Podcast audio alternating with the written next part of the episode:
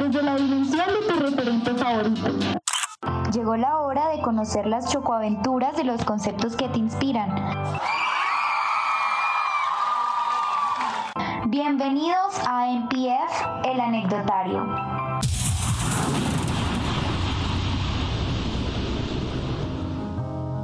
Hola, ¿qué tal amigos? Bienvenidos a otro episodio más de MPF el anecdotario, su podcast favorito de cuarentena.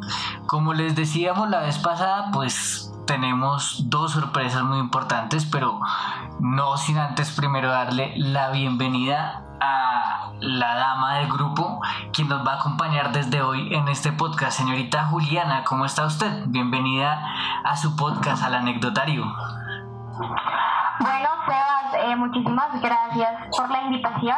Para mí es un placer hacer parte de este grupo de trabajo. Eh, ya con la mayoría nos conocemos, hemos trabajado en otros programas y qué mejor que poder estar aquí en este podcast eh, que es hecho con mucho cariño y le les traemos a ustedes pues información y temas muy interesantes, entonces esperamos que lo disfruten. Eso es así. Eh, también le damos la bienvenida desde Panamá al señor José Rodríguez, alias Carnaval. ¿Cómo está usted? Gracias, Sebas. Eh, feliz de estar aquí acompañándolos en otro capítulo. Feliz de tener a Juliana debutando el día de hoy. Como ella lo decía, pues ya nosotros hemos trabajado en varios programas, en varios proyectos juntos y qué mejor que estar en esta cuarentena, poder estar compartiendo con colegas y con personas tan importantes en el mundo latinoamericano. Claro, eso es muy importante. También tenemos al señor Celis que el día de ayer en grabaciones se puso como un dragón, salió escupiendo de acá fuego. ¿Cómo siguió usted, Celis? Sebastián, pues muy bien, un día bastante frío aquí en la ciudad de Bogotá, pero muy contento de tener a Luis Cortés, una persona bastante importante en, cuando hablamos de programas audiovisuales, todo eso, Netflix, o sea, la verdad, vamos a tener un programa muy nutrido y bueno, esperemos que la gente que nos esté oyendo eh, pues, disfrute la entrevista de hoy. Claro, además le cuento, Luis tiene 37 años, es el gerente de locaciones, lleva 17 años en la industria, pues también le puedo contar que para Netflix, como usted lo dijo, trabajó para la producción en Narcos México, también ha trabajado con producciones como lo es Monarca, eh, La Casa de las Flores y pues dejemos así porque él también ha hecho cosas en televisión, pero yo quiero escuchar a Luis y por eso le doy una bienvenida con un aplauso enorme al señor Luis Cortés. Bienvenidos a, bienvenido a MPF el anecdotario.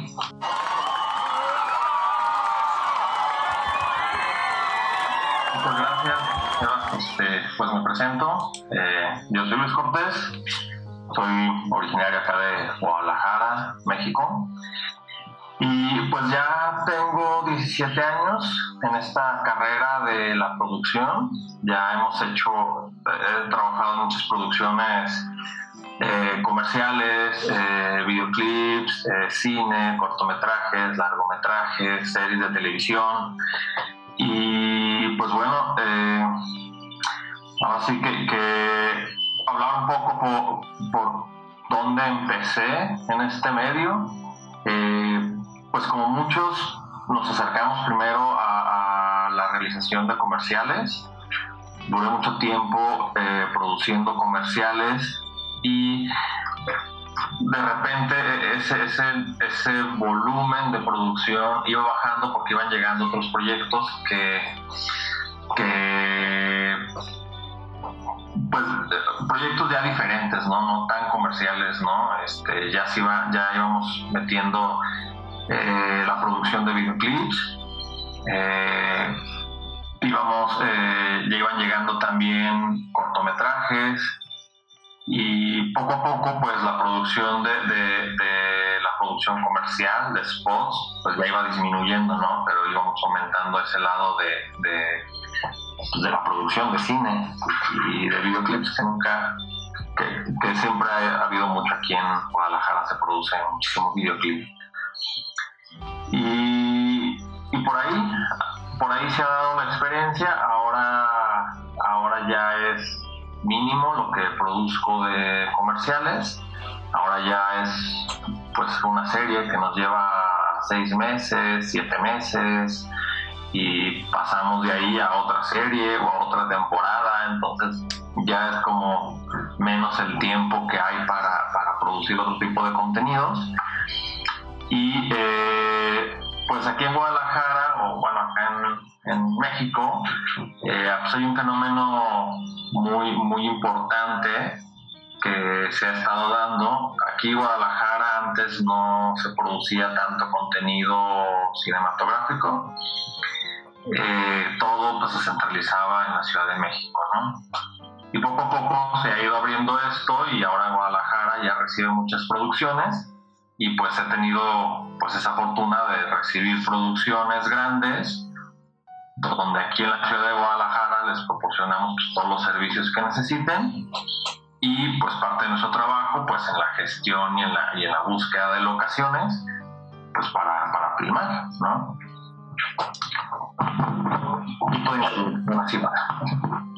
Eh, bueno, Luis, yo tengo una pregunta. Tú nos estabas contando un poco acerca de cómo ha sido ese proceso eh, de adquirir experiencia en esta industria, pero pues yo también quisiera saber un poco cómo también es ese proceso de hacerse un nombre en la industria, de hacer de, o sea, hacer que productoras también como lo es Netflix quieran trabajar contigo y todo este proceso.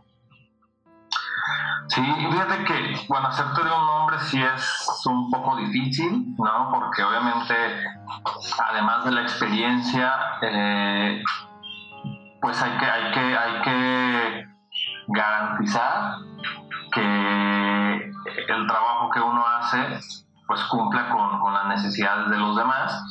Y siempre, pues ahora sí que mucho es la recomendación de boca en boca, ¿no? Yo creo que, bueno, yo en muchos años no he mandado un currículum, por ejemplo, eh, no he mandado, nadie me ha pedido mi, cédula de, de, la escuela, ¿no? Entonces la experiencia siempre ha venido eh, por la trayectoria que uno va haciendo y, y afortunadamente aquí en, eh, aquí en la ciudad de Guadalajara, no éramos muchos los que de manera profesional hacíamos la labor de, la gerencia de locaciones, por ejemplo, y porque no es un rubro muy conocido o muy explotado, pues, ¿no? en otros países y en otras ciudades, o en la Ciudad de México, en el caso aquí de, México, este, sí es un rubro que se profesionaliza más y que tiene unas actividades muy específicas, ¿no? Aquí en Guadalajara no sucedía eso. Entonces lo que pasaba es que cuando pedían recomendaciones, pues de repente mucha gente levantaba la mano y todo el mundo decía, ah, no, es que yo lo puedo hacer o yo lo puedo hacer y tenías a 20 candidatos que podían hacer el trabajo, pero realmente ninguno lo, lo podía hacer como de manera sistemática, digamos, ¿no? Como, como saber cómo son los procesos y qué va antes de qué y, cómo tiene que funcionar y cómo y cómo y entender eh, entender los guiones eh, proponer los espacios porque pues normalmente no digo no había esta parte de la, de la gerencia de locaciones y está este rubro de los scouting, o de, los scouter, perdón. Entonces, este, pues muchos que son scouter podían decir que podían gerenciar una locación, pero pues ni siquiera en términos administrativos es igual, pues, ¿no? O sea, ir a buscar una locación es una cosa, pero administrar dineros, administrar contratos, llevar a cabo como toda esta parte de oficina, digamos, no, no cualquiera, pues, ¿no? Porque requiere demasiada, de demasiada atención, de ser muy meticulosos, este, porque manejas pues un montón de, contratos, un montón de dinero y, hablas con un montón de gente y todo eso pues tiene que estar súper bien organizado, ¿no? Entonces, este, yo siempre he tenido como esa, esa costumbres de organizado y muchas de las producciones y de la gente que me conoce sabe que soy, que soy así, ¿no? Entonces, esa recomendación es la que ha llegado como a ojos de, de, otros productores, a oídos de otros productores, y que obviamente dicen, no sé, vamos a trabajar con él porque su forma de trabajo nos gusta, ¿no? O sea, es una persona que, con la que no nos va a faltar nada, no corriendo para que nos entregue cosas, este, y va a tener todo cuadradito, ¿no? Este, y yo creo que, que, va por ahí, ¿no? Este, yo creo que esa es la recomendación y, obviamente pues, entre productores, entre producciones, pues también se va pasando pues, el dato, ¿no? Ya alguien pide una recomendación y pues a lo mejor ha sido llámenle a Luis, ¿no? Él les va a ayudar, él puede con ese tipo de proyectos, él sabe cómo, cómo hacer y, qué se necesita, ¿no? Porque también, también es eso, es como conocer bien que todas las producciones son diferentes, pero toda en todas las compañías se trabaja de maneras muy distintas, ¿no? Y, en el caso de, de, las producciones de Netflix, por ejemplo, eh, yo ya sé qué es lo que se necesita presentar, cómo se presenta, cómo se, se gestiona, ¿no? Y, todo el proceso que lleva una producción de ese tipo, ¿no? A diferencia de producciones locales o producciones que vienen, no sé, auspiciadas por Incine o apoyadas por algún otro proyecto o de otras casas productoras, ¿no? Y, digamos así, respondo mucho a tu pregunta, pero, pero creo que va un poquito por ahí, pues, el, hecho de, de, de, que ya cuando te conocen, ya con una, vez, con una vez que te conozcan y una vez que lo hagas bien, ya es suficiente para que, para que ese buen trabajo pase a oídos de más gente y pues bueno, así es como va uno creciendo, pues, ¿no? Y así es como pues, fui ganando un lugar y un reconocimiento en el medio. Eh, ya mucha gente pues, me conoce bien por mi trabajo. Sí, Luis, eh, tú mencionas que, digamos, en Guadalajara no se acostumbraba mucho a tener a esa gente, o como dices, los fenómenos que crearan ciertas producciones, cómo fue la reacción de la gente, aprobación, hubo, un buen, una, buena reacción y una buena aprobación por parte de la gente de Guadalajara o fue algo complicado? No, fue muy complicado porque no, este, fue muy complicado porque aquí en Guadalajara se ha acostumbrado a trabajar con equipos muy reducidos y, y a ahorrar, digamos, este, o a de ciertos rubros en la industria que, que, alguien más lo ha hecho, ¿no? Es decir, a lo mejor un primer asistente de dirección, pues la ha hecho de primer asistente de dirección y la ha hecho de, de, de o ha hecho labores como segundo asistente también, o ha hecho labores como planner, y no, ¿sabes? O sea, es como todas esas actividades que cinco personas tienen que hacer, aquí la termina haciendo una persona, ¿no? Y a veces, y, lo que pasa es que pues no se hace bien, pues, ¿no? Porque absorbes el trabajo de cinco, pero es justo porque, porque no se conocen y no, y no están acostumbrados a trabajar con, con, tareas tan, tan específicas y saber que hay una persona para cada cosa, ¿no? Para hacer cada una de las cosas. Entonces ha sido difícil porque por un lado es como este, irles enseñando, digamos, ¿no? Este, no sé si suena bien eso, pero por un lado es como llegar y decirles, no, esto se trabaja así, tenemos que hacerlo así, tiene que haber estas personas que hagan ese tipo de actividad muy en específico, porque para eso existe un puesto, para eso existe una actividad, y, empezar a, a, explicarles, ¿no? Que, que, que, no es que una persona pueda hacer todo, ¿no? Y, y es que así, así habíamos estado acostumbrados. Y ha sido difícil, pues, pero, pero llevamos pues ya un tiempo aquí este, calando con, con varias producciones y trabajando ese lado, ¿no? Y poco a poco se ha ido entendiendo para qué, para qué está una figura con un cargo muy específico y qué función tiene y por qué esa persona no puede hacer otras y por qué el trabajo de esa persona no puede hacer alguien más, ¿no? Este, va un poquito por ahí y, es este, y sí, se ha, sido complicado realmente, ¿no? Se ha sido complicado, pero, pero, pero se ha recibido bien, digo, hay mucha apertura y están, y la gente está disponible a crecer sus equipos, a organizarse mejor y, a realizar tareas muy específicas, ¿no? Nada más una tarea a la que les toca, no 20 tareas y que las 20 se hagan más. Claro, digamos que ese es uno de los problemas más importantes, no solo allá en México, sino en general en Latinoamérica, que a veces queremos hacer que la industria pues ahorre dinero y lo que hacemos es hacer que se pierda calidad. Pero pues ya que estás nombrándonos esto, yo quisiera que los oyentes sepan y que tú nos cuentes bien ya cómo es el proceso pues en las distintas empresas porque yo sé que trabajaste para una serie de uno de los productores más importantes como es eh, Sarimaña. También sé que pues como sabes en Narcos México pues trabajaste.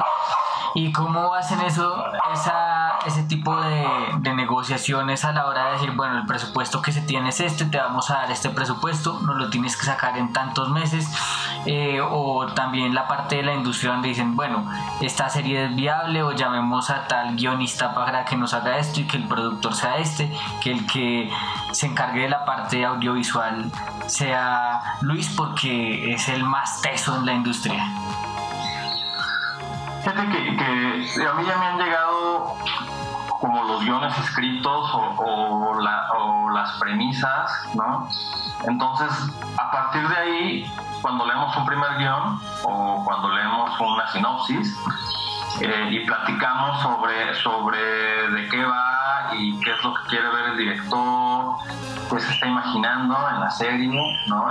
En el caso de Sariñana, por ejemplo, eh, pues ahí hubo mucha plática de mesa, ¿no? O sea, antes, eh, hablar de que iba, él mostraba referencias, decía que yo me imagino este tipo de escenarios, yo imagino, eh, yo imagino esto, yo imagino esto, no sé, este, este piloto va por aquí, es más de estilo gringo, digamos, o o en esto sí queremos ver algo más regional, que se, que se note que es Guadalajara, que se note que es México, y es empezar a buscar como, como muy en específico lo que él quiere ver sin caer obviamente en el cliché, ¿no? O sea, no, no por decir quiero ver esto muy mexicano, pues vamos a donde hay botas y sombreros, ¿no? o sea, es como, o sea, sí, que sí es mexicano, pero sin caer en eso, ¿no? Y, que se reconozca, ¿no? Digo, que tú puedas ver una serie y digas, ah, mira, serie se filmó en México, ¿no? Y, no, y no necesariamente por ver el Palacio Nacional o una cosa de esas, ¿no? Entonces, siempre, siempre ha sido así, este, como es el primer acercamiento, son pláticas, es que se busca, que se quiere, hay ejemplos, este, el director muestra sus visualizaciones y una vez que, se entrega un guion, se empieza a hacer un desglose de las necesidades y de, los requerimientos que tiene cada escena, ¿no? Y no nada más en, términos de locaciones, pues, ¿no? O sea, ahí te vas dando cuenta qué se necesita de personajes, de autos, de armas y hay, de efectos especiales.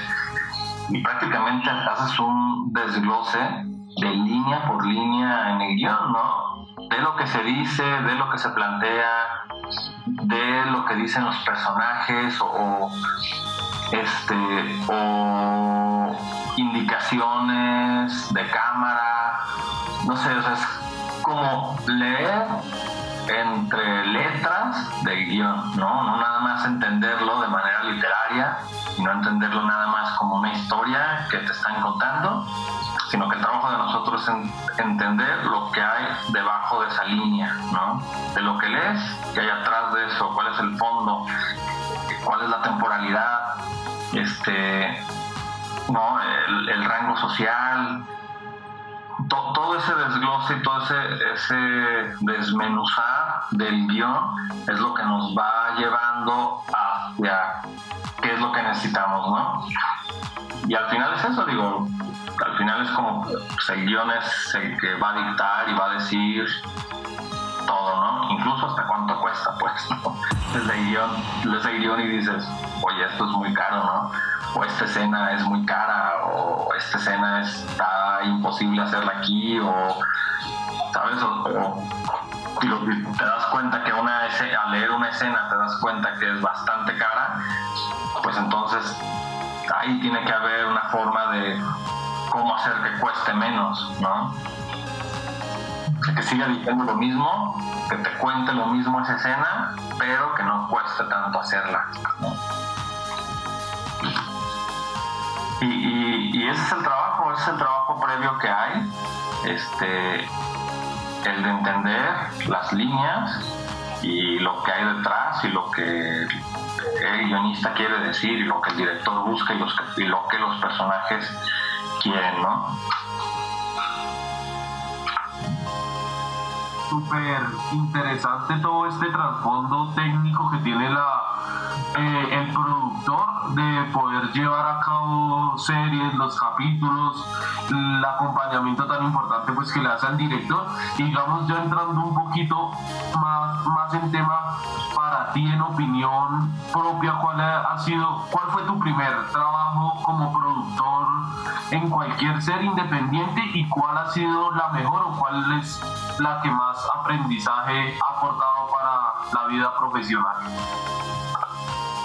Fíjate que, en, cada, en cada producción se aprenden muchas cosas nuevas, ¿no? Siempre trabajas con 100 personas distintas, ¿no? Y termina la producción de hoy, el próximo mes estás trabajando con otras 100 personas diferentes y con cada uno le aprendes todo, ¿no? Aprendes cosas buenas, cómo se hace bien las cosas, ves lo que se hace mal y también aprendes a no hacer esas cosas.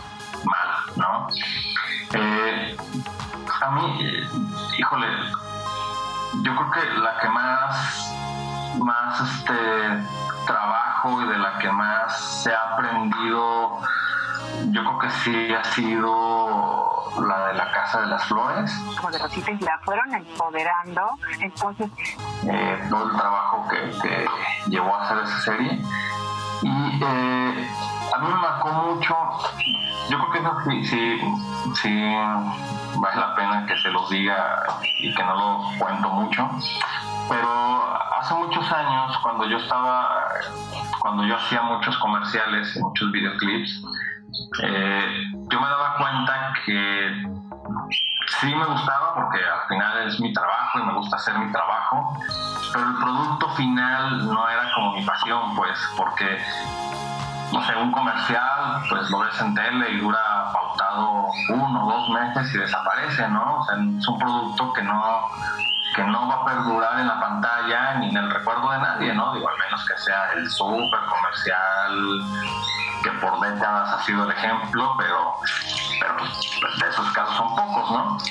Pero yo creo que, o sea, cuando yo hacía comerciales y hacía videoclips, sí me gustaba mucho, pero, pero la vigencia era tan corta que le empezabas a perder el interés, ¿no? O sea, hacías las cosas, digo, haces tu trabajo, lo haces bien porque es tu trabajo, independientemente si es un comercial de corto, de, digo, de bajo, de alto presupuesto, el trabajo es exactamente igual, ¿no? Se invierte el mismo tiempo y las mismas ganas, pero pues ver un comercial que haces en la pantalla, pues está padre, se le olvida a la gente, ¿no? No tiene como ese impacto que uno quisiera, pero cuando, cuando me tocó hacer un, un, cortometraje que venía apoyado por el INCINE, eso por ahí en el 2000, por ahí del, del, del año 2000, yo ahí fue donde yo me di cuenta que lo que yo quería hacer era cine, ¿no? Y aparte, digo, también estuve mucho tiempo, estuve muchos años en el Festival de Cine de Guadalajara y, encontrarle ese, ese bonito sabor al cine, de verlo en la pantalla y de que sabes que ahí se va a quedar, ¿no? Y que y no nada más es de que lo bajen de cartelera y ya, ¿no? O sea, las películas son como más, son más perdurables, pues, y son más, son más entrañables y, y nunca pierdes la vigencia y creo que esa es como la parte romántica del cine, ¿no? Este, yo creo que, que, empezar a hacer cine a mí me, me complementó la parte emocional de hacer mi trabajo, ¿no? O sea, no nada más esa parte técnica y, ya, ¿no? O sea, como el, pues, echarle más corazón, ¿no? Eh, y, es por ahí, pues yo creo que, que, cuando empiezas a hacer cine, pues te enamoras, ¿no? Lejos, lejos de lo glamoroso que puede llegar a ser este, hacer cine, va más allá, ¿no? Es como ver, ver tu trabajo en una pantalla grande, ver tu trabajo que hoy veo un cortometraje de hace 10 años y pareciera tan vigente, ¿no? Y, lo siente uno igual de, bonito como cuando lo hizo, como cuando lo vio la primera vez en la tele o en la pantalla, en el cine. Y, yo creo que es eso, ¿no? Creo que, creo que ese es el, el el, momento, los mejores momentos que yo tengo y como experiencias que yo tengo es, es esa, ¿no? En general es como la transición de ir de lo comercial y de la pantalla chica, como la TV, de ir de la pantalla chica a la pantalla grande y creo que eso, eso es lo que más este, es lo que más valoro en todos estos años, ¿no? Esa oportunidad que tuve de migrar de una cosa a otra. Luis, eh, tú mencionas, digamos, como ese paso que tú tuviste, digamos, pues yo también tengo esa misma opinión que tú, creía que tú eh, querías que tus resultados fueran algo más permanentes, diría yo, no sé. Y mi pregunta era si, ¿cuál es la diferencia del cine mexicano a los demás países de Latinoamérica? Sabemos que, México es un gran representante del cine latinoamericano y me interesaría saber, pues, con, con tu opinión, cuál es la diferencia o qué es la originalidad de México.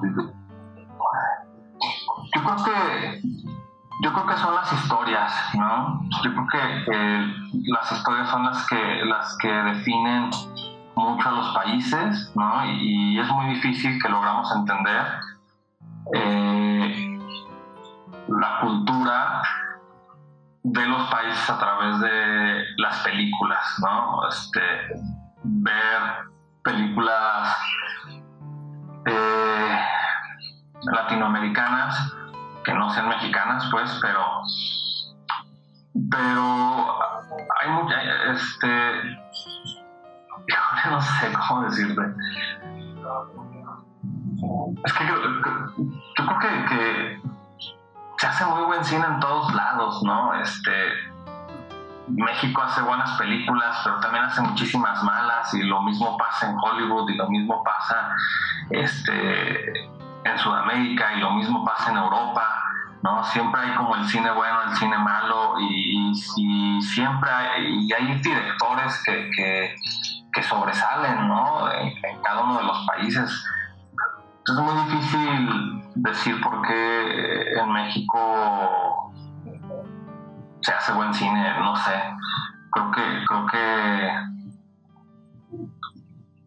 híjole, no sé, creo que es, un poco difícil mencionarlo así, porque,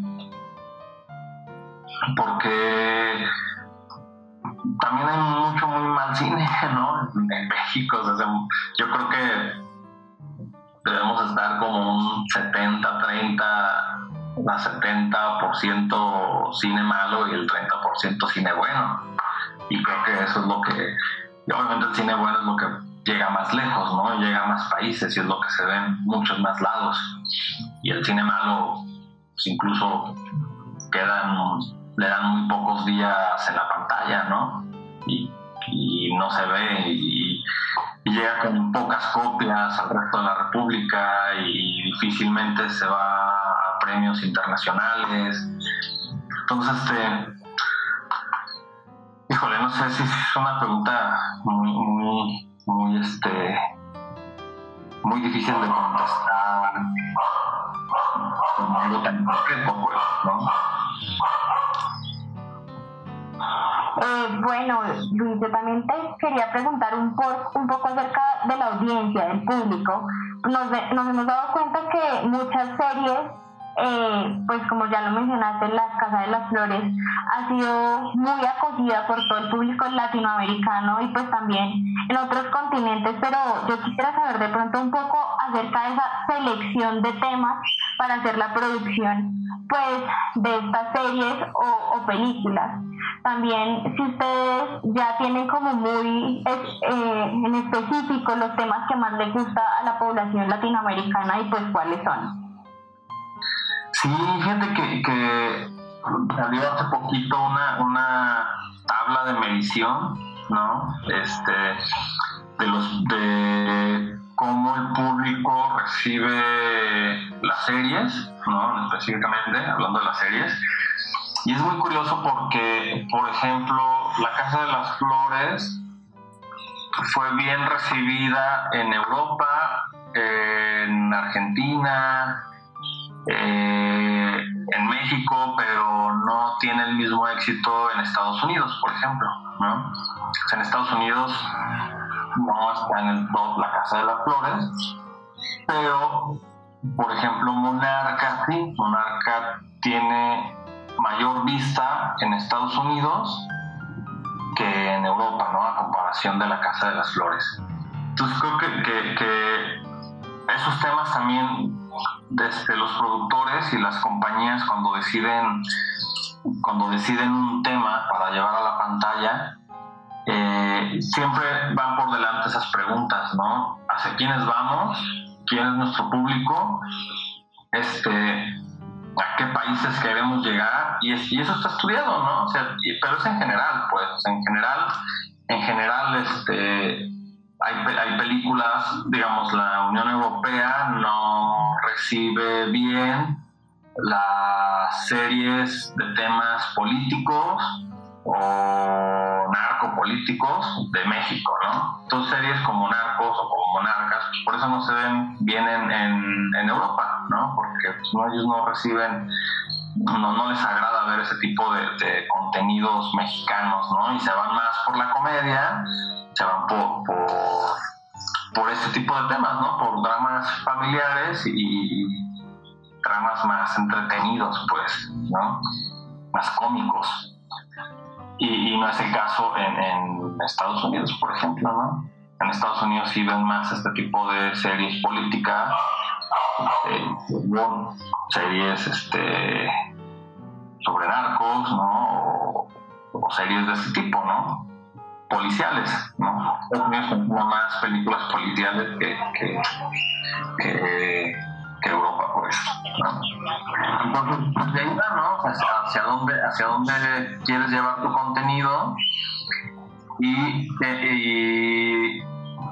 normalmente se hace un piloto y con el piloto se estudia la audiencia, ¿no? Se escoge, se escoge un cierto número de personas que van a ver van a ver los pilotos y ellos opinan sobre la historia y sobre los personajes y desde ahí vas viendo si, si es una historia que va a ser viable, ¿no? Incluso pueden, pueden, pueden hay mediciones tan precisas hay mediciones tan precisas que, que te dan unos resultados ya anticipados incluso antes de empezar a filmar, ¿no? O sea, antes de que tú empieces a filmar una serie ya, ya sabes cómo lo va a recibir la gente, ya sabes cómo va, cómo va, ya sabes dónde se va a ver, ya sabes quién lo va a ver, ya sabes a qué hora van a poner esos capítulos, ¿no? este, a, qué, a qué hora esa gente va a decidir poner esos capítulos, ya saben. Todo, esto, todo eso ya lo conoces de manera anticipada y eso pues te da para, para, para también saber si haces una temporada o haces dos temporadas o haces tres temporadas, ¿no? O haces una y ya va a, ser, va a ser un fracaso y te vas a quedar en una temporada, ¿no? Pero normalmente no pasa, normalmente tienen por lo menos dos temporadas, están pensadas para dos temporadas y de ahí tres, cuatro y ya, lo que se le gane, pero, pero, pero este, pero esos datos ya los conoces con anticipación. Ya los estudios son muy, precisos por ese lado. Ok, bueno, yo desde mi experiencia como consumidora pues, de este tipo de series y todo este contenido, pues me he dado cuenta que la audiencia latinoamericana sí prefiere mucho lo que son temas eh, más de su cotidianidad y su cultura y son temas arraigados, pues como tú lo mencionabas, a lo que es el narcotráfico, muchas veces lo que es la violencia, pero pues un tema que es muy polémico de cierta manera acá en Colombia es que el hecho de que se produzcan tantas series, pues con esta cultura tan arraigada y se, y se vuelvan tan famosas internacionalmente, también hace que esa cultura internacional adquiera una imagen acerca pues de los lugares y que se toman pues en esas series. Digamos en el caso de Colombia, eh, muchas eh, personas extranjeras reconocen mucho a Colombia por el tema de Pablo Escobar, del narcotráfico, de la droga. Eh, muchas veces en México también se tienen en cuenta estas situaciones y muchas, aunque mucha población critica el hecho de que se produzcan tantas series con este contenido, también en Latinoamérica se consume mucho, mucho este contenido. ¿Por qué crees que se da ese fenómeno? Pues es meramente cultural, ¿no? También es con lo que crecimos y son personajes que al final este, no, los no los conocemos de primera mano, pero nos identifican, ¿no? Como, como, como, como país, o sea, en el caso de, de, de Colombia, pues bueno, este, es tan conocido ese caso de Pablo Escobar y lo conocen en todos lados, porque han llegado esas historias no solo por las noticias en su momento, ¿no? sino por todo lo que se hizo después, todas las, todos los documentales, las películas y todo lo que se, todo el material que ha surgido este, y que ha esparcido esa información, ¿no? Y lo mismo nos pasa acá, o sea, acá también nos pasa pues con toda esta historia del Chapo y todos ellos. Y, es eso, ¿no? Yo creo que es, es como, como hasta cierto punto, como latinos nos identificamos con ese tipo de personajes que podemos estar o no estar de acuerdo con ellos, pero nos resultan interesantes saber qué hicieron, saber cómo influyó, saber qué hicieron en nuestro país, ¿no? Cómo, cómo, cómo esas historias de Colombia influyeron en, nuestro México, por ejemplo, ¿no? Esa relación México-Colombia que hay a través de esas historias. Y, yo creo que va por ahí, ¿no? O sea, nos, nos identificamos con ellos y, eso le pasa a otros en otros países, ¿no? En otros países también se identifican con sus propios personajes. Este, y, yo creo que yo creo que ese es el principal motivo de Latinoamérica, ¿no? Y, yo creo que eso más bien es un tema nacional, un tema de, de identificación nacional y es lo que tenemos, ¿no? es lo que tenemos aquí a la mano, lo que conocimos directa o indirectamente y, el interés que nos despierta pues, conocer más, ¿no? Ahora sí que aún el más culto aún el más culto conoce las historias, pues, ¿no? O, el más letrado no puede negar que, que, que, hay personajes de esto con su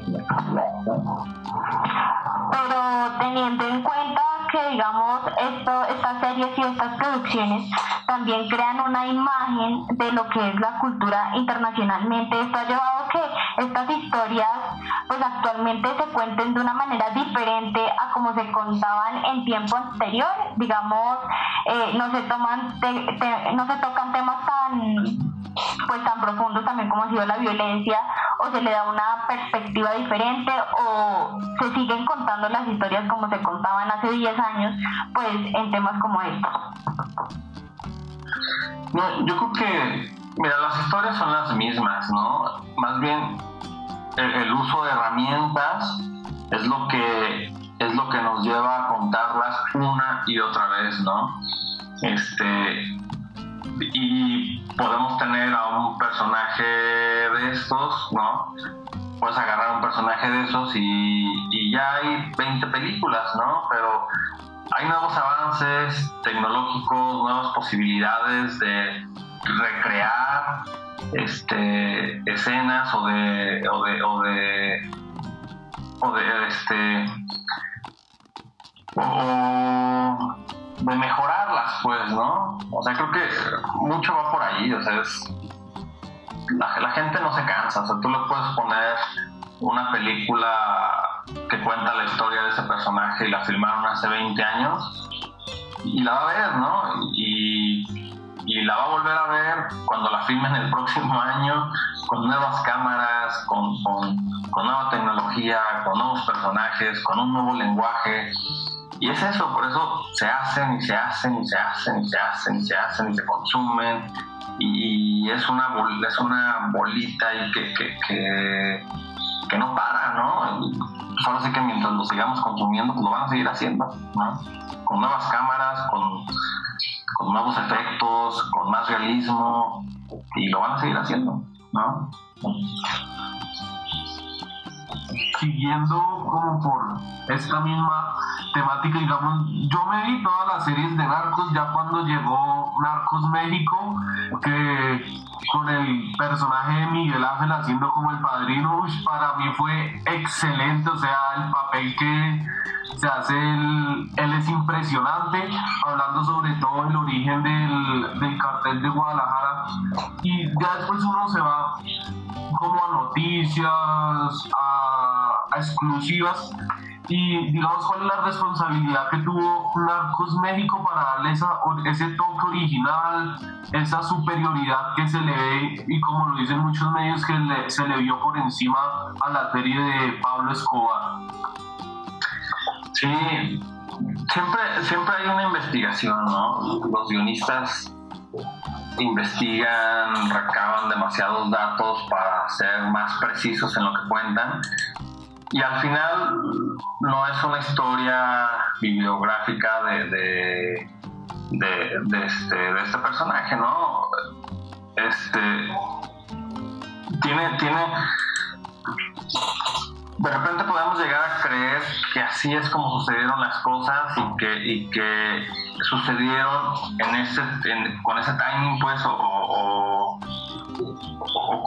con, esos tiempos que, te marcan en la serie, ¿no? Lo que tú ves en, la ficción y los personajes de alrededor y también llegas a creer que realmente interactuaron así, pero todas las historias, toda la investigación que se hace, al final el propósito es crear una ficción, ¿no? Y, y tú tienes que contar una historia, una, historia que tenga pies y cabezas, que vaya de un punto A a un punto B y, y así, ¿no? Un inicio y un final. Entonces, pues como no se tiene a ciencia cierta todos los datos precisos, pues caes en eso, ¿no? O sea, caes en la, en la recreación y por eso son historias que están basadas en hechos reales, no basadas. Entonces, eso es lo que te permite crear personajes, inventarles nombres, ¿no? Inventarles novias, inventarles este negocios, inventarles llamadas o acuerdos que hicieron, no sé, como muchas cosas que, que son inventadas, pues, ¿no? Y que están hechas para la historia porque la historia necesita que tenga esas líneas, que suba, que baje, que se mantenga, o sea, crearle al espectador este, e-, esas emociones, ¿no? Y, y por eso, por eso, este, por y, y porque tienen éxito, pues también, ¿no? Pero no quiere decir que, que están contadas así tal cual de manera documental y bibliográfica de, los personajes, pues, ¿no? hay muchas cosas que, que ahí te dicen y, y, no son ciertas, ¿no? Que si tú investigas de repente, digo, yo sí lo he hecho, yo sí lo he hecho muchas veces, este, investigo datos y sí, pues te das cuenta que, que no sé, que esta persona eh, realmente no tuvo 20 aviones, ¿no? Por ejemplo. No, eran 20, eran menos, pero bueno, hay que tener la historia, hay que darle, hay que darle, hay que, darle más información a la gente, pues hay que generar ficción, pues ese es el fondo. Claro. No, son productos, no son productos documentales, ¿no? Están basados en, los investigas y, y, te, digo, cuando, cuando, cuando yo me he puesto a, sacar datos, por ejemplo, pues me llevo con esas sorpresas, ¿no? Este, por ejemplo, aquí me tocó mucho cuando se filmó en, aquí en Guadalajara unos episodios de Narcos a mí me daban datos de, no sé, nombres de cafés, nombres de hoteles. Yo los investigaba y veía y veía en dónde estaban ubicados, que ya no existen, ¿no? Ya muchos los tiraron o los renovaron. Digo, son propiedades que fueron incautadas en su momento y fueron vendidas y se transformaron en otra cosa, ¿no? Pero digo mucho eso, ¿no? Iba a las calles que mencionan en la historia, ¿no? Y te decía, ah, no sé, a este personaje se le detuvo en tal cruce de calles, ¿no? Y no, realmente no se le detuvo en la avenida principal de Guadalajara, ¿no? Se le detuvo en una colonia, pero pues esa escena, filmarla en la colonia no iba a tener impacto, entonces la filmaron en la avenida principal de Guadalajara pues, para que tuviera un impacto visual, ¿no? Y eso pasa, pues, ¿no? Y de repente, pues no, no puede uno quedarse con que lo que uno está viendo en la ficción es lo que pasó realmente, ¿no?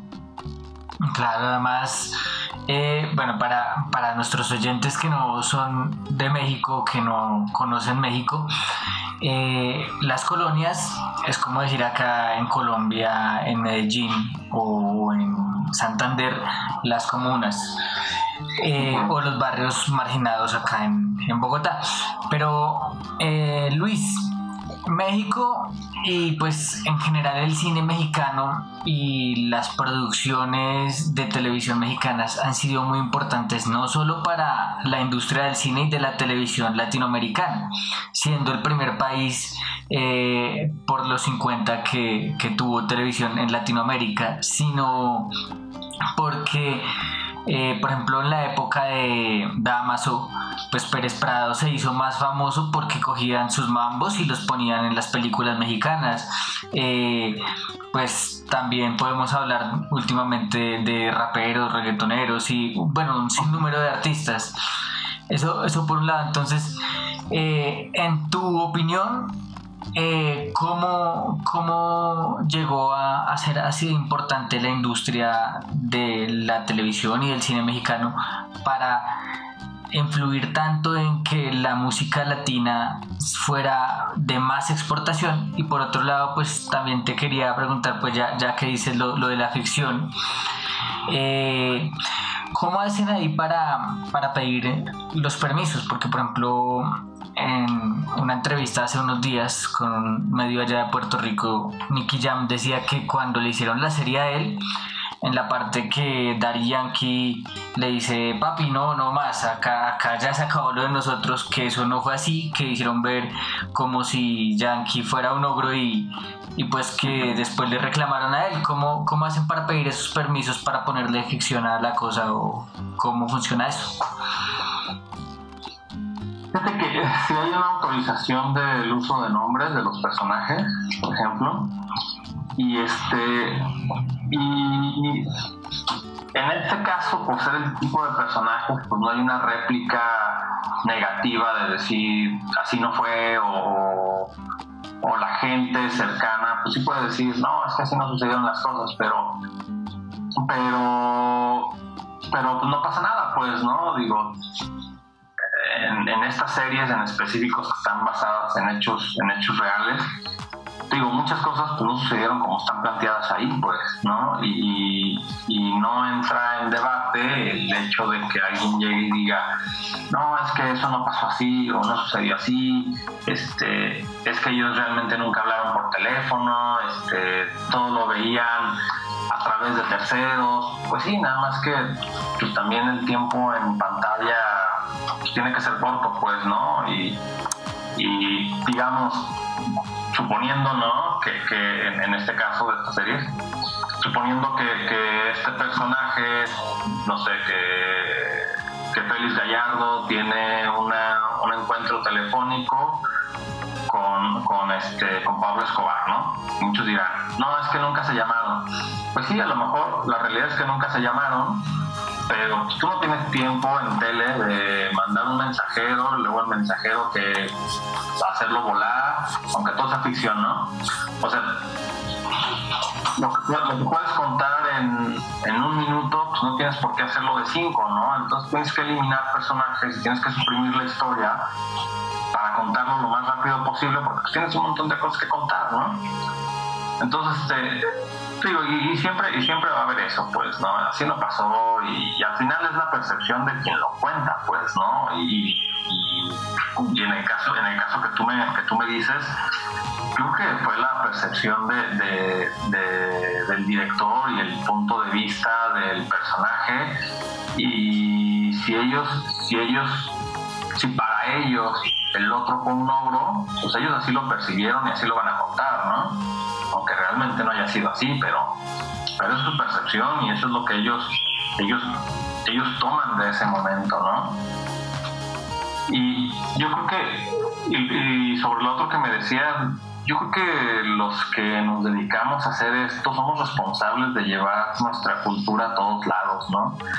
Y afortunadamente el cine es una, es una de las artes donde tienes todas las artes ahí, ¿no?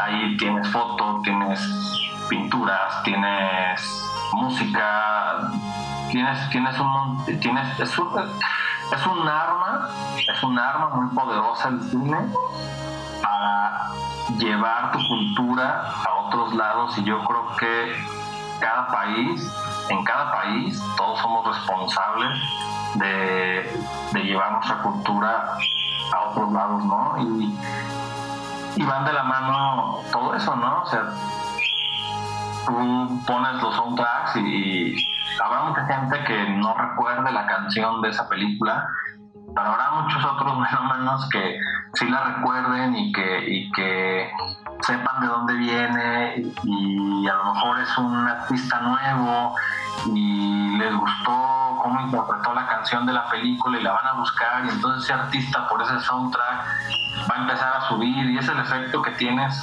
con, el cine, ¿no?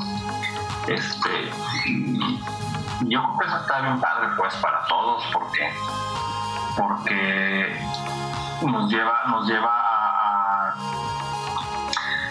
el cine nos hace viajar y nos hace conocer no y, y yo creo que que ese es el compromiso que nosotros tenemos de llevar nuestra cultura a través del cine a todos lados, ¿no? Es la forma más, más este, rápida en la que puede viajar nuestra cultura,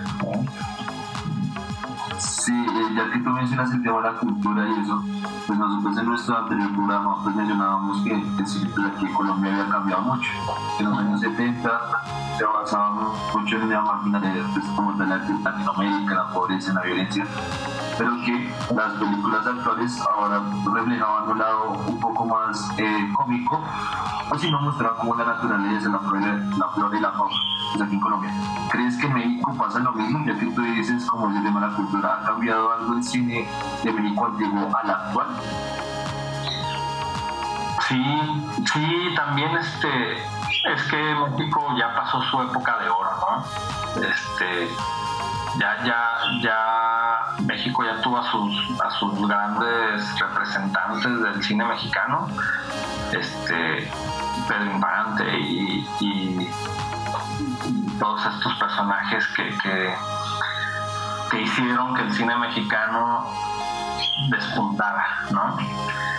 Y ahora, pues se han estado creando nuevos personajes y se han creado nuevas historias que, que obviamente ya no son las mismas historias de antes, ¿no? O sea, antes justo pasaba de que había mucha, todas las películas eran de pueblos, de ranchos, este, con personajes de sombrero, y pues todo era así, ¿no? Porque pues era lo que teníamos y, las ciudades así estaban, ¿no? ¿no? eran ciudades, eran rancherías todas y, y, y el cine también fue cambiando las historias conforme fue cambiando su mundo, ¿no? O su país. O sea, México se fue se fue convirtiendo en ciudad, se fue modernizando y también de ahí, de la mano, pues, las películas fueron haciendo lo suyo, ¿no? También fueron contando historias más modernas, fueron dejando las historias de ranchos y de pueblos centrándose en personajes de la ciudad, ¿no?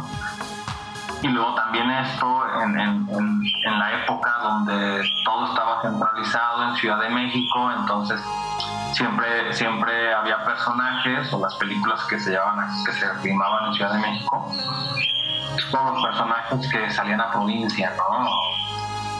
El muy famoso, este, lo muy famoso que se escuchaba pues de ir a provincia, ¿no? Que era todo afuera de Ciudad de México, distrito federal en aquel entonces y él se daba mucho, ¿no? Y entonces, y ahora ya no, y ahora ya hay historias que se filman en Monterrey, historias de Monterrey, muy, con chistes muy locales de Monterrey, con personajes muy locales de Monterrey y que llegan a todo México, ¿no? Y lo mismo pasa en Guadalajara, también se filman historias de Guadalajara, con personajes de Guadalajara, contando historias que sucedieron en Guadalajara, ¿no? O citando los personajes pues, en Guadalajara, como tal, ¿no? y, y, eso y eso es lo que ese es el, el,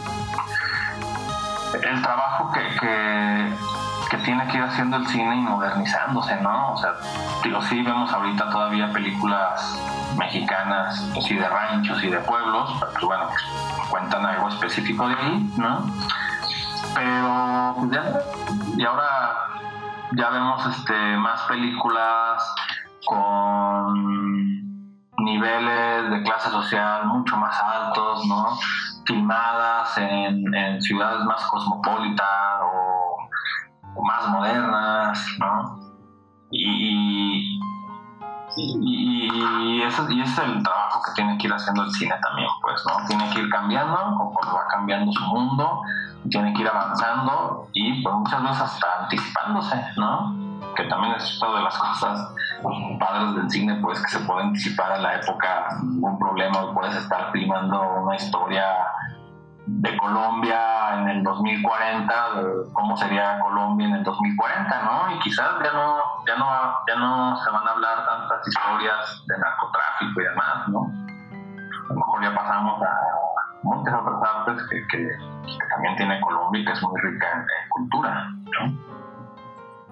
Eh, un tema interesante pues que se acabó de nombrar fue digamos yo soy un que no veo cine de Estados Unidos o sea evito ver cine de Estados Unidos porque me parece que es lo peor o sea cuando muestran a Estados Unidos que siempre se van para la frontera, llegan a un México que siempre es, como tú decías, rancho, pobreza y todo eso, y yo creo que eso ya está fuera del concepto de cine, de cultura y de todo. Entonces, ¿qué es lo, lo más importante que tiene México como de ofrecernos como cultura para el resto de Latinoamérica? Pues yo, creo que mucho ha sido la, la música, ¿no? Definitivamente, este. Híjole, es que, no sé, México tiene tantas cosas que contar, pero también está bien, bien dividido, ¿no? Este, los estados del sur no tienen la misma no tienen la misma este, suerte que los estados del norte, ¿no? Y, y, te digo, yo creo que yo creo que yo tampoco consumo tanto cine gringo, pero este sí hay muchas cosas buenas, pues, ¿no? Y hay grandes directores americanos que, que hacen cosas muy chidas y que a mí me gustan mucho, pues. Pero, pero, híjole, no sé, es que yo creo que específicamente en México tenemos tantas cosas y, y culturalmente México arroja muchísimo talento en todos, en todos, este, en todas sus áreas, ¿no? Como fotógrafos, como bailarines, como cantantes, músicos. Este, hay como mucho hervidero de buenos talentos en México. Y yo creo que eso es lo que, lo que más se, se explota hacia otros países. No sé, este, digo, sí se, se, consume mucho la cultura mexicana, ¿no? Lo que hablábamos sobre, sobre estas narcopelículas o narcoseries, si les podemos llamar así. Sí se produce mucho, pero, pero, pero también se hacen muchas cosas, este, muchas cosas además, ¿no? Y, y, México hace mucha comedia, por ejemplo. A mí, a mí casi no me gusta la comedia y me sorprende que México se, se clave tanto en hacer mucha comedia y, que además ni siquiera está tan padre, pues, ¿no? Porque la, los mexicanos, los mexicanos tienen buen sentido del humor, pero pues, entre compas, ¿no? Entre amigos, entre círculos y no son muy buenos como para, para llevarlo a la pantalla, ¿no? Entonces, eh, a mí, por ejemplo, de México, las películas de comedia no me. Sí, las evito, evito ver películas cómicas. No me gustan, no me gustan los personajes, no me gustan los guiones, no me gustan los chistes, ¿no? Este, evito verlas. ¿no? Y, y, eso, y yo digamos. Uh-huh. Sí, perdón, digamos, reduciendo un poquito lo que mencionabas, como que el, cine mexicano ya pasó como su cuartico de hora, como le decimos aquí nosotros en Colombia. ¿Crees que el cine mexicano o tiene que volver a, reconstruir todo lo que logró antes, antes, antes? Sí, yo creo que sí, sí, este, y sí lo está haciendo, ¿eh? O sea, está haciendo mucho cine bien pensado y, y bien contado. Y se está haciendo, ¿no? Digo, lo vimos, lo vimos en el caso de, de Roma, por ejemplo, ¿no? Entonces, este, sí, sí hay una industria que se está preocupando por hacer cine de calidad. Son pocos, ¿no? son pocos los que están haciendo ese trabajo, pero, pero se está haciendo y yo creo que, que, que vamos a llegar a un punto donde el cine mexicano se ha reconocido como buen cine, ¿no? Todo lo que produzcamos en México se ha reconocido como cine de calidad. Pero te digo, pues, seguimos teniendo muchas historias de comedia que, ni siquiera son un hitazo en pantalla, ¿no? Ni siquiera recaudan tanto, entonces yo no entiendo por qué se sigue gastando en hacer cine de ese tipo, pero bueno.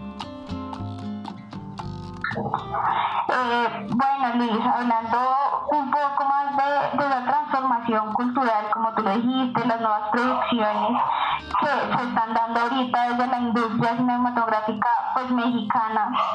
Yo quisiera hablar un poco eh, específicamente, digamos, de la Casa de las Flores. A mí lo que me pareció muy interesante de esta serie es que normalmente, pues, eh, en las series uno se queda mucho eh, con los personajes, se siente muy identificado con los personajes, muchas veces lo que trasciende es la historia de estos personajes. Lo que me llama la atención es que por lo menos a mí eh, lo que me, me, impactó mucho fue como eh, todos los espacios en los que se grabó, eh, digamos la Casa de las Flores como tal, la floristería, es una imagen que, que se queda con las personas. Entonces, ¿cómo se logra eso? Que más que una que la audiencia se quede con la historia de los personajes, también se quede con lo que va más allá, que es todo, todo lo de locación eh, y todo ese contexto. Fíjate que el trabajo de, de arte, el, diseño de producción de, de la serie, eh, lo pensaron mucho que fuera así de colorido, ¿no? Justo pensando en que pues, el tema era la florería, ¿no? Y como una idea de. Mm, Y de la idea de Manolo, pues de, de, de, que las flores representan, pues, estados de ánimo, ¿no? Representan, este. Siempre como un tipo de flor para cada ocasión, ¿no? Entonces, la, la serie está llena de muchísimos colores. Cada, cada uno de, las, de los escenarios, cada una de las locaciones se transformaban siempre. Porque este, eh, había que darles como esa vida, ¿no? Y no nada más era ponerle mueblecitos y ya, pero, había muchos, este, muchas cosas que se hacían desde cero, ¿no? Digo, un ejemplo, la misma Casa de las Flores, pues, eh, la parte de la casa de la familia de la Mora y la florería, esa locación pues, está vacía, pues esa locación realmente no existe. ¿no?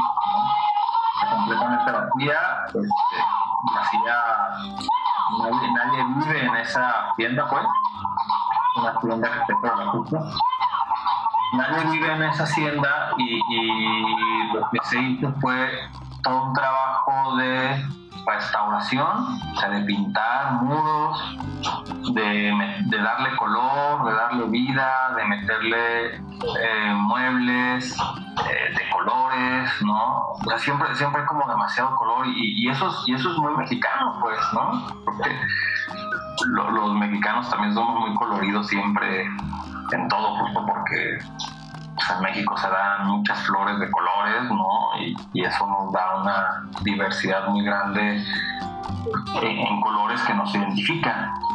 Y yo creo que la serie le da ese toque mexicano por los colores, ¿no? También. Además de la, además de la historia de la familia Zamora, pues, pero, pero creo que los colores de la serie identifican mucho que sea, le da, le da mucha identidad mexicana. Y justamente le da esa identidad mexicana sin caer en lo que tú decías que es caer como en el cliché de siempre demostrar como las mismas cosas, sino de una u otra manera acá también se está mostrando otra parte de la cultura mexicana que obviamente uno sabe que allá son muy importantes pues las flores, los coloridos, pero acá se, toca, se tocan mucho esos temas, lo que son los colores, las flores y también eh, la música, teniendo en cuenta pues la Casa de las Flores, eh, pues ya los artistas que, que se presentan allá y también tocando un tema muy importante que es la diversidad de género y, y, pues estos temas que en este momento son muy importantes tocarlos y ver también la aceptación que se tienen en los diferentes países.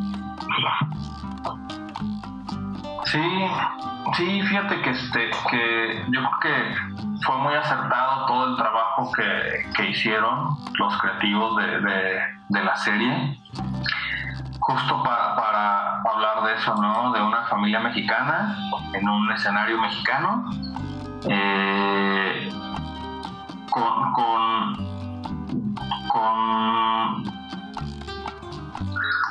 da- dando mucha información sobre México, que digo, no todas las canciones son de artistas mexicanos, ¿no? Y no todos los, los actores que salen en la serie son mexicanos, pues. Pero, pero fue muy acertada por ese lado.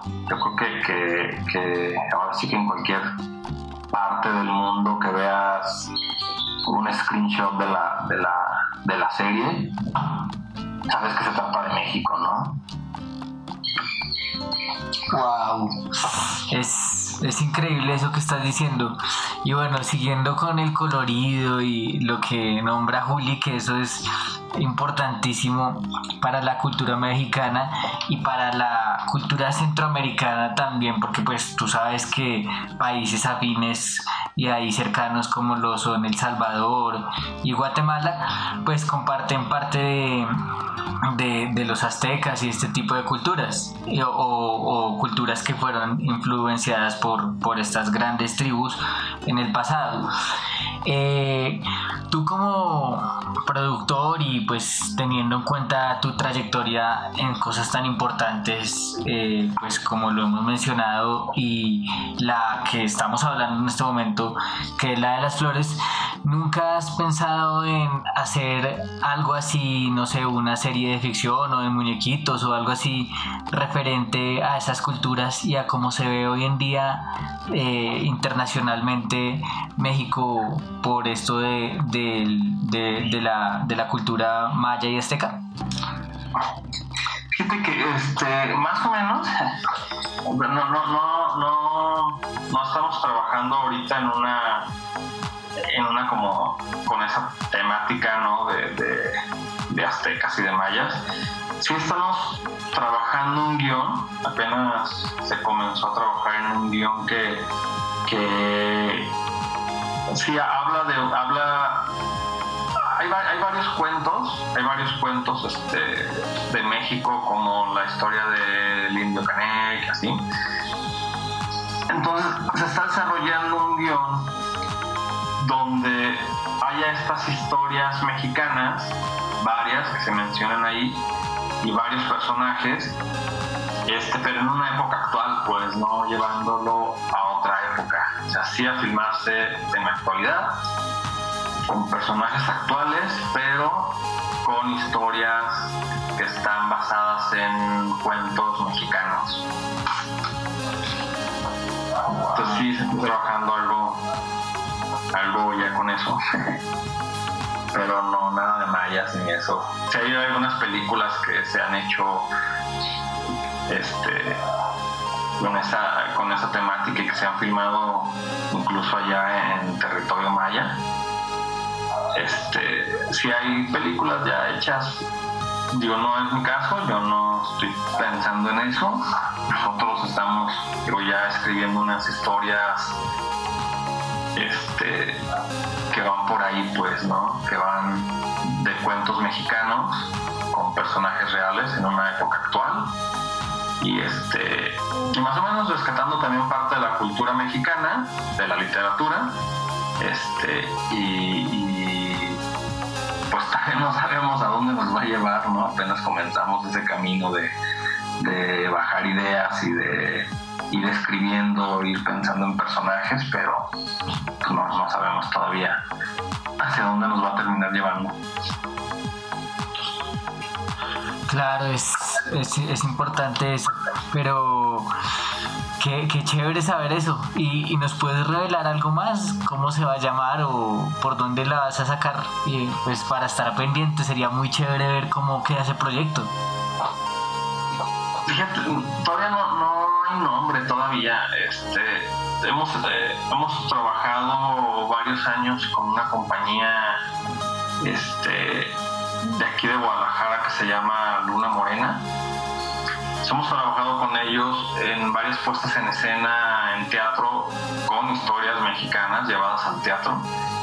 Y con ellos estamos trabajando esta historia. Es muy probable, no, no, hay, no hay un título, también no sabemos cómo se va a llamar, ni sabemos qué tantos personajes va a haber, ni nada. Estamos pensando como lo que nos gustaría hacer, ¿no? Y es en lo que estamos trabajando, o sea, este, va a haber, va a haber como una interacción como lo que sucedía en aquella época de la serie de los Moped, que eran Moped, que tenían interacción con personajes reales a los que nunca les veías la cara, ¿no?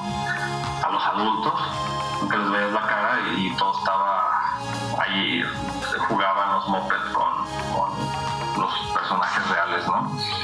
Y va un poquito por ahí porque esta compañía es experta en el desarrollo de títeres, de marionetas, y la historia que, queremos contar eh, va por ahí, ¿no? Va, va, por tener títeres interactuando en un ambiente real, como lo hizo aquella serie de los Moped, este, y seguir haciendo una ficción, pues, pero, pero contando historias mexicanas, ¿no?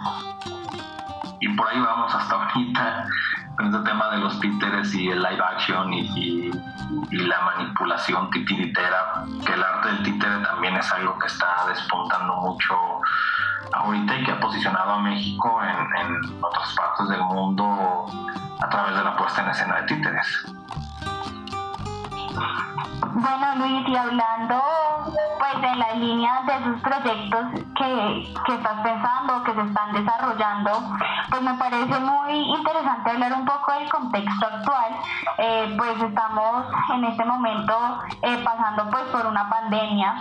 Ahorita se ha incrementado mucho lo que es el consumo pues de series eh, de plataformas como lo son Netflix, pues porque la gente está mucho en su casa, tiene que entretenerse y consume mucho estas series.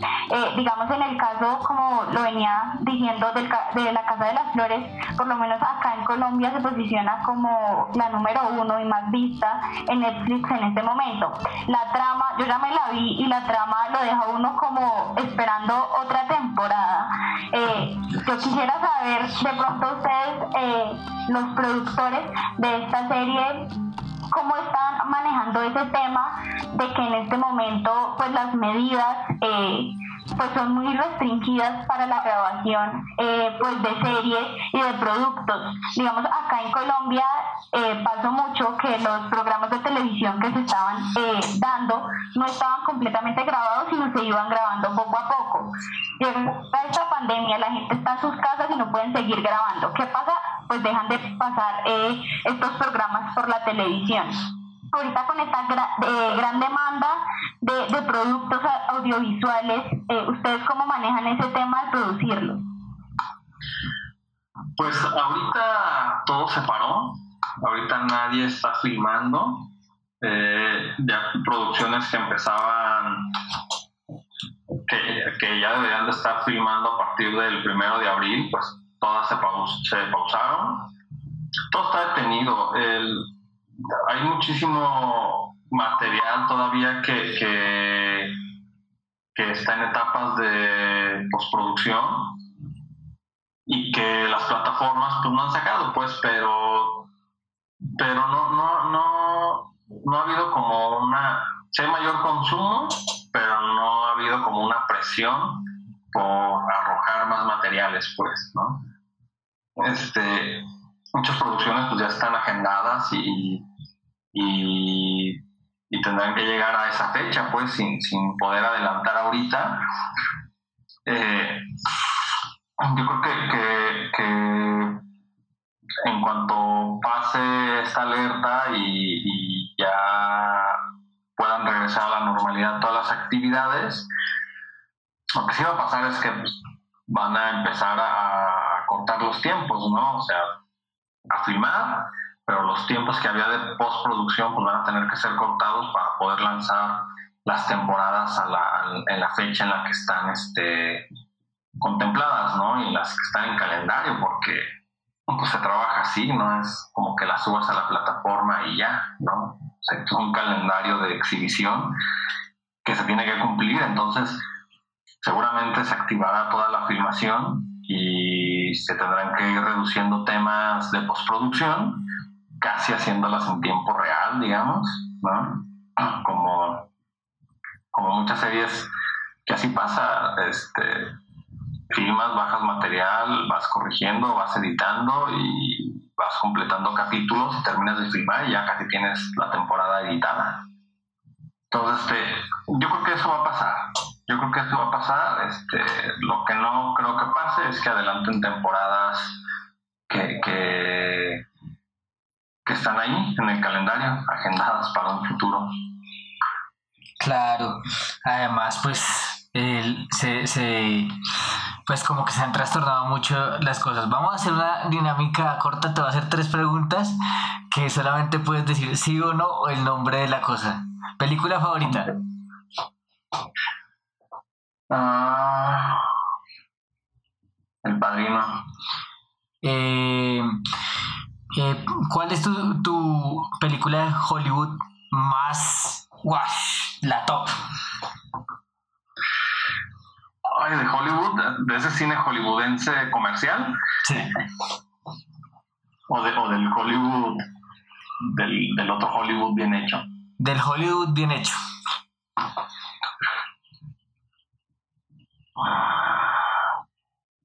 Yo creo que sin lugar para los débiles. Y la última, eh, ¿te quedas con el cine digital de ahora o el cine en cinta de los años 70? Ay, qué difícil. Me quedo con el cine analógico, con el que se filmaba, porque vamos a regresar a eso. ¡Wow! Es- esto es mucha sabiduría. Y bueno, co- como saben, y como digo yo, con todo el respeto, pero hoy hemos tenido a un caballo, a un dinosaurio de- del cine, muchachos. Es un episodio realmente histórico, un episodio que ha llegado a la meca. Llevamos una hora y 20 minutos con 35 segundos hablando, Luis. Y se nos quedaron resto de cosas en el tintero. Pero pues antes de despedirte, quiero agradecerle primero al señor José Rodríguez desde Panamá, que desde allá está haciendo programa. Muchas gracias, Sebas, por la invitación a mi compañero Juan Sebastián Celis, a Juliana y a nuestro gran invitado del día de hoy, Luis Cortés. Mucha información, una persona 100%, preguntas, información bestial, como lo decías tú, y orgulloso pues de lo que estamos haciendo y desearle la mejor de la suerte en los proyectos que se le vienen para nuestro productor Luis Cortés. Don Celis, por favor no eche fuego. Tranquilo, Sebastián, no, la verdad muy contento por haber concluido esta entrevista de la mejor manera, la verdad muy contento. Un saludo muy especial y una despedida mejor para usted, para Joselito y para Juliana. Y obviamente para nuestro invitado David Cortés, que ojalá tengamos la oportunidad de que cuando pase todo este coronavirus podamos volver a hacer una entrevista con los actuales proyectos que esté desarrollando en ese entonces. Juliana, gusto. Eh, bueno, para mí fue un placer estar en un episodio más y pues tener el gusto de entrevistar a Luis Cortés, pues deseamos el mejor de los éxitos en las próximas producciones. También esperamos poder encontrarnos en el camino más adelante y también poder tener entrevistas, eh, como lo decía Sebastián, de las producciones que en ese momento se están llevando a cabo. a- a cabo. Eh, muchísimas gracias y esperamos eh, queden muy pegados y les guste mucho esta entrevista. Bueno, Luis, por mi parte, de verdad, muchas gracias. Es información muy valiosa no solo para nosotros en el inicio de nuestras carreras, en un inicio muy prometedor de este podcast y de una industria que, que quiere enriquecer la cultura y quiere darle eh, homenaje a personas como tú que están dando de qué hablar y que están haciendo sobresalir la cultura latina, porque más que mexicanos, más que puertorriqueños, cubanos, colombianos, argentinos, somos latinos y somos únicos. Y decirte que, pues, tú despides este podcast, no, no tengo palabras para, para decir lo increíble que fue la información que, y el conocimiento que nos has brindado. Pues yo agradecerles a ustedes el interés, la invitación eh, y que fue una plática muy, muy a gusto, muy relajada, este, y con muchas cosas que yo a lo mejor no me esperaba decirles, ¿no? Este, pero bueno, fue una plática que salió muy natural y agradecerles por la invitación y cuando gusten, aquí estoy ya saben mis contactos y aquí estoy al pendiente este, de todo y ojalá pronto pasemos esto y pues regresemos a las calles a filmar, a seguir contando. MPF, el anecdotario, es producido por Personal Film Script.